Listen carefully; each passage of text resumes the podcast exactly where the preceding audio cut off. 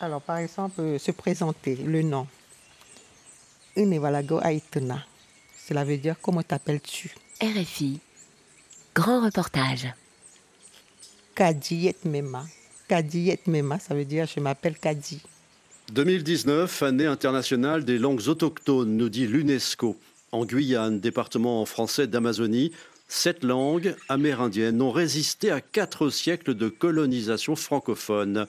Longtemps minorées, parfois interdites, certaines de ces langues renaissent et accompagnent aujourd'hui le réveil politique et culturel des Amérindiens de Guyane.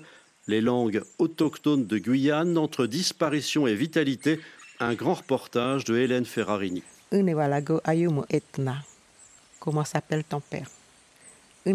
Asano etna. Comment s'appelle ta mère Kadi réajuste ses lunettes pour lire avec application le livret d'apprentissage de sa langue maternelle. Ce livret, elle l'a mis au point il y a quelques années pour se réapproprier la langue kaligna, qu'elle parle avec hésitation. Alors, il faut imaginer une petite fille. Kadi a 60 ans et elle a grandi dans un internat religieux. Dans les parents l'ont mis homme indien à Saint-Laurent-du-Maroni. C'est Laurent du Maroni qui se dit en Kaligna Kamalagouli, et où il est interdit de parler sa langue. Il fallait absolument parler le français. Donc, euh, j'ai grandi là-bas. J'ai appris le français. J'ai appris l'histoire de France, la géographie de la France. Et on n'avait on pas le droit de parler notre langue. Sur ses papiers d'identité français, elle s'appelle Éléonore Johannes, mais elle préfère son surnom amérindien, Kadi. Comme elle, de nombreux enfants amérindiens de Guyane ont grandi dans des internats catholiques où la pratique de leur langue était prohibée. On avait l'occasion de parler notre langue lorsqu'on allait dans les villages revoir nos parents. Et effectivement, bon, j'avais un peu oublié, j'ai oublié. Et si je, si je comprenais très bien la langue, il m'était à certains moments difficile de m'exprimer. Et quand je les entendais discuter, ne pas pouvoir y participer, ça me faisait quelque chose.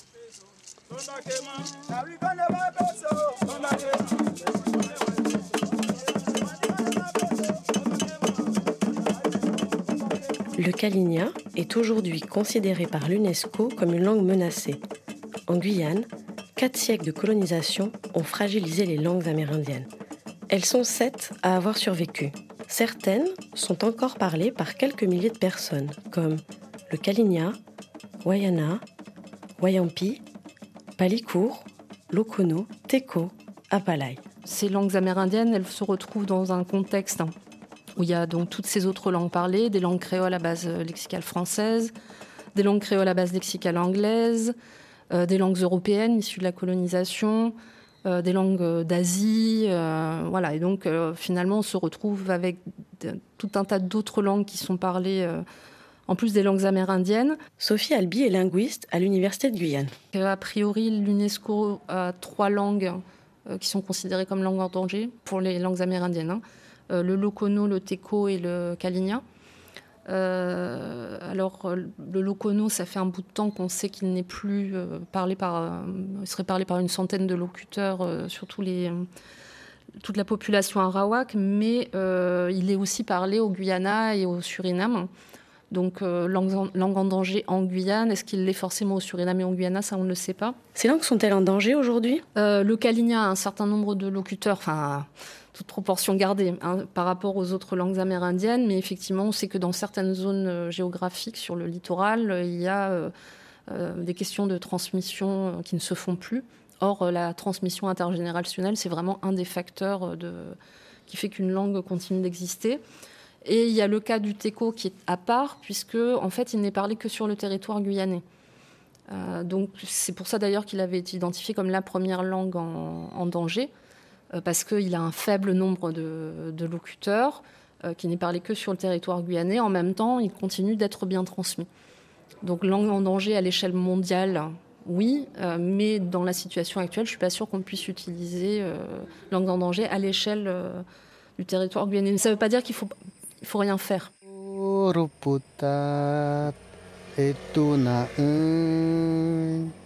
Dati epuri ere junam aja pakane akwany.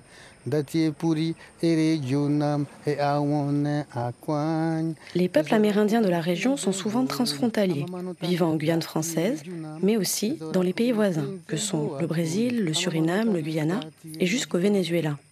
10 à 15 000 Amérindiens vivraient aujourd'hui en Guyane, soit à peu près 5% de la population de ce département d'outre-mer.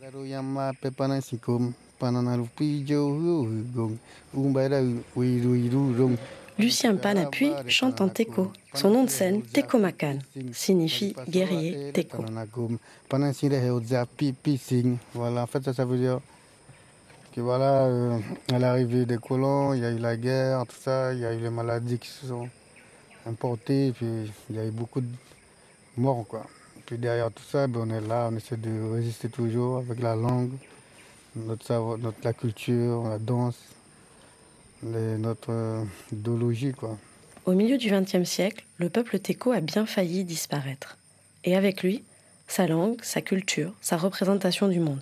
Il n'était plus qu'une cinquantaine de personnes. Aujourd'hui, on compte 650 locuteurs de langue teco en Guyane française. Pour préserver cette langue, un dictionnaire teco-français est en cours de réalisation. Une petite équipe de travail a été constituée. Tiwan Kuchili en fait partie. Euh, c'est très très important pour nous parce que la langue, euh, malgré on le parle, c'est que il se pourrait que toutes les jeunes qui, qui sont au lycée aujourd'hui puissent revenir avec euh, beaucoup plus de mots en français ou en créole et que on essaye vraiment de mettre des choses, enfin des langues euh, vraiment euh, en teco sur le dictionnaire, au moins que le travail est là, le travail est fait, et puis qu'il y a si, si plus tard et on jeunes qui revient avec plusieurs mots, ben, il, va réfléchir à un moment donné, bon, ben, il va prendre ses dictionnaires et puis regarder. Parce que si on ne fait pas ça aujourd'hui, euh, demain, il se pourrait qu'il- s'il n'y a plus ces langues, ben, on n'a plus rien. Tiwan, Lucie, d'après l'état civil français, comme Kadi, a grandi avec des religieuses catholiques. Mais Tiwan s'est rapidement enfuie de l'internat pour retourner vivre dans son village. Elle a toujours été intéressée par la culture teco. Et elle est aujourd'hui une conteuse et une artiste plasticienne reconnue en Guyane. La réalisation de ce dictionnaire est l'occasion pour elle d'approfondir la connaissance de la culture teco. Ça me donne aussi beaucoup de choses à réfléchir parce que je, quand je ne sais, quand je suis pas sûre de mes mots, eh ben, je questionne ma mère. Est-ce qu'on dit vraiment ça? Donc moi-même, j'ai appris des choses en fait. hein. Parce par exemple, il y a, par exemple, sur la partie du corps, par exemple, il y a des endroits que je connaissais même pas, à part euh, je connais le ventre, les fesses, les jambes. Mais après, la, les petites, euh, la rate, tout ça, je connaissais pas. Et en travaillant comme ça, la rate, c'est quoi? On, m'explique c'était quoi, tout ça. Et puis après, euh, je vois ma mère, oui, la rate, ça veut dire. euh, Et donc, il y a, y, a, y a des choses comme ça qui, me, qui reviennent. Le projet d'ICOGI vise à équiper de dictionnaires les langues de Guyane qui en sont dépourvues. Parmi les langues amérindiennes, le teco, pour lequel près de 4000 mots ont été recensés, et le kaligna sont concernés. La mise par écrit de ces langues orales nécessite des années de travail, réunissant linguistes et locuteurs. Elles ont une forme de reconnaissance euh, en tant que langue de France pour le ministère de la Culture et de la Communication, qui, euh, pour qui langue de France est synonyme de langue régionale. Donc ça, c'est en lien avec euh, tout le processus euh, suite au rapport Serki-Gligny en 1999. La linguiste Sophie Albi nous explique quelle est la place de ces langues au pays de Molière. Donc elles sont bien dans cette liste des langues de France qui leur donne certains droits euh, à l'édition, euh, à l'entrée dans le monde des nouvelles technologies. Mais par contre, elles ne sont reconnues dans aucun euh, décret du ministère de l'Éducation nationale qui traite des langues régionales. Donc il y a vraiment un distinguo à faire selon, les, ministères. Elles apparaissent dans une loi d'orientation de l'école, juste dans un petit, un petit article, mais elles ne sont pas dans la liste des langues régionales de l'éducation nationale, ce qui fait que tout ce qui est fait pour ces langues se fait à titre euh, expérimental.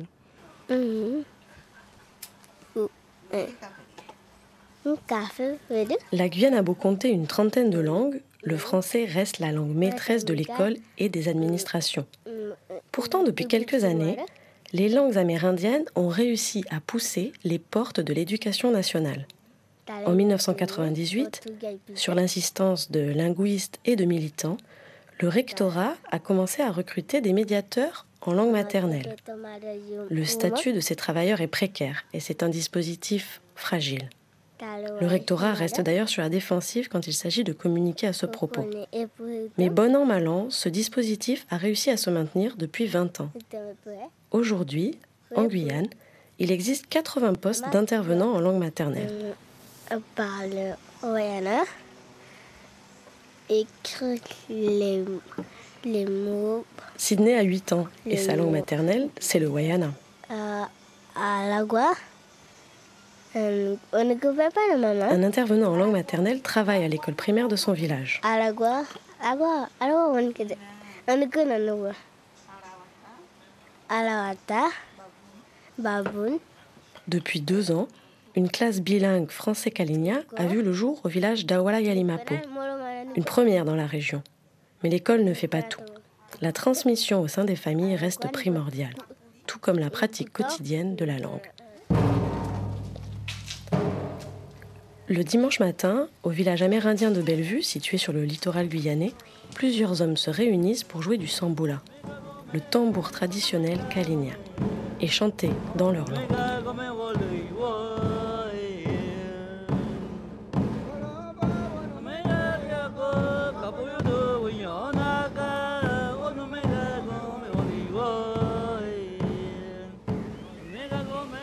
Quand à jouer ou euh, ouais, ça, oui.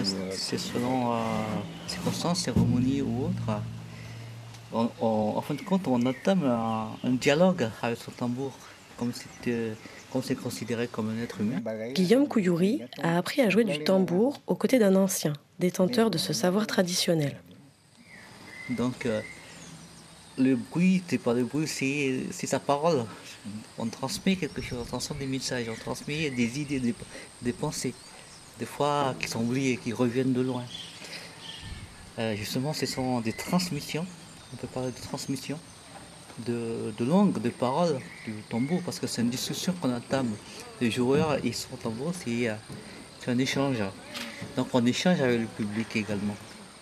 La pratique du tambour tombait en désuétude parmi les Kalignats de Guyane. Son renouveau dans les années 90 a accompagné le réveil politique amérindien. Guillaume Couillouri est militant de la cause autochtone, joueur de samboula et poète. Ses textes, il les signe de son nom amérindien, Tawayakale. C'est en Kaligna qu'elle s'efforce de trouver les mots justes pour exprimer sa pensée et ses émotions. Là, c'est vrai, l'effort, euh, c'est vrai, ça vient de nous. Mais nous, on revient de loin. On revient de loin. On a, on a adopté la langue occidentale, le français, parce qu'il fallait, il fallait comprendre ce qui nous arrivait. D'accord? Mais certains ne parlent plus leur langue, ce qui, c'est pas de leur faute. Hein. Ce sont les douleurs ou les souffrances qui ont fait que certains, certaines ont perdu leur langue. Donc aujourd'hui, c'est beau de dire qu'il faut sauver les langues, mais c'est vrai. Mais il faut donner également hum, les moyens. Les moyens, justement, libérer les choses, libérer toutes les, règles euh, qui nous freinent dans notre avancée. Euh, quand souvent, ça remonte à quelques années, quand je parlais dans ma langue, on disait hey, Je comprends pas. Même celui qui est venu après, hein, il dit Tu parles, le français ou pas le créole? J'ai dit Non, non. Si tu veux me comprendre, c'est toi qui me répondre dans ma langue. Personne ne va m'obliger à parler une autre langue. Quand je suis dans mon milieu. Je parle ma langue. Maintenant, ça passe mieux. Mais il y a des efforts à faire. Parce que c'est vrai, les langues. Euh, si ça disparaît, c'est qu'on a tout perdu. On a tout perdu, on n'a plus rien. On n'est plus rien. Même menacée, la langue kaligna a encore de beaux jours devant elle. Et quand on demande à Kadi, qui se bat pour se la réapproprier, quel est son mot préféré, elle répond. C'est le mot, comment on dit, kebenai, ça veut dire je t'aime. Alors, à ce propos-là, je vais raconter une petite histoire. Je me souviens que justement, quand j'avais présenté ce, livret, des parents, j'avais invité mes parents, des amis. Et il y a le fils d'un de mes cousins qui vient. Il était, je l'ai vu dans un coin en train de lire.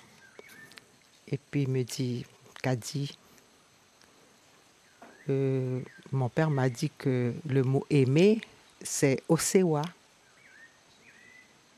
J'ai dit Osewa, ça veut dire je te veux.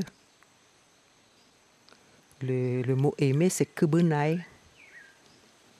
Alors j'ai dit à mon cousin, alors tu, tu apprends à ton fils, le mot, tu lui as dit que le mot aimer, c'est Osewa. Il il m'a dit, ben, je lui ai fait sauter une, lui ai fait sauter une étape.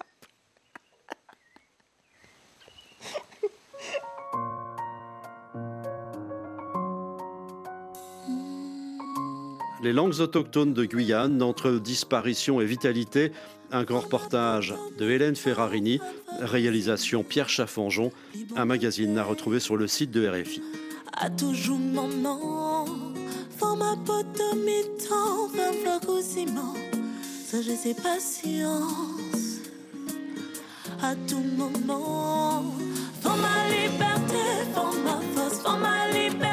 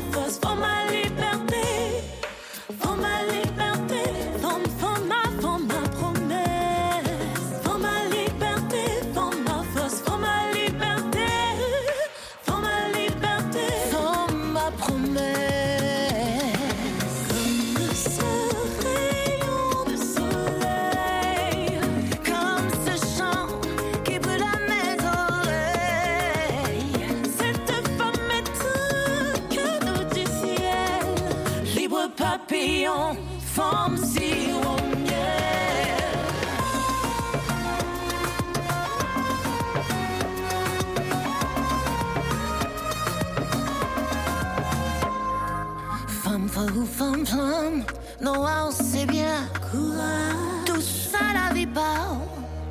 Virer, virer, reprendre pour apprendre. Garder un soleil levé éclairé chaque matin à ton épi confiant. Plus belle journée, et